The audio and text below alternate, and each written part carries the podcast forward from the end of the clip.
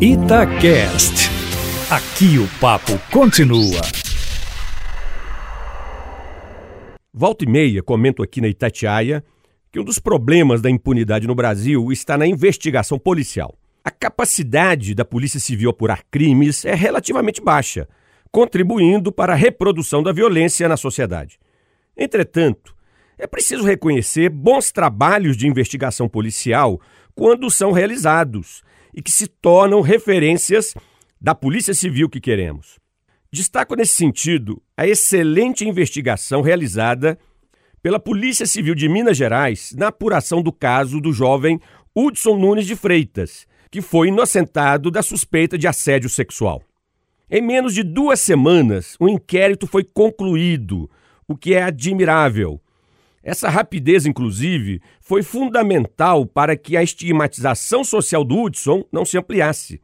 A pronta resposta da Polícia Civil funcionou como anteparo à prévia condenação social do suspeito.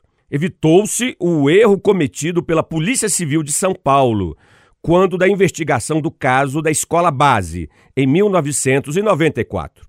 Ressalte-se os procedimentos técnicos utilizados pela polícia na averiguação da eventual materialidade e autoria do fato. Colheram depoimentos, realizaram avaliação psicológica de pais e filhos, fizeram levantamento da vida pregressa do suspeito, analisaram imagens de câmeras, enfim, realizaram um trabalho investigativo exemplar.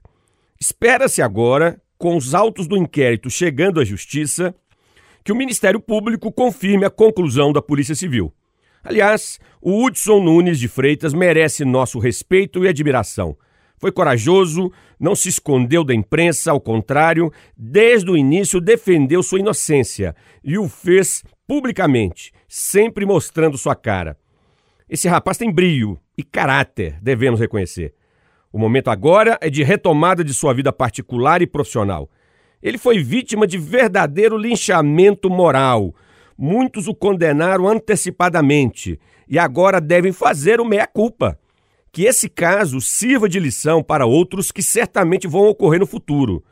Nossa tendência é sempre condenar a priori, deixar que a emoção, a raiva se sobreponham à racionalidade, ao bom senso.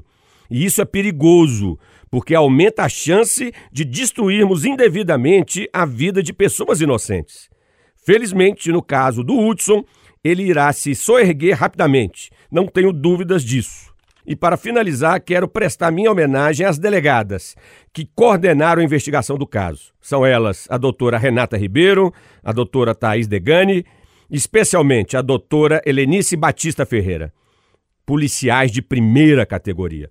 Luiz Flávio Sapori para a Rádio Itatiaia.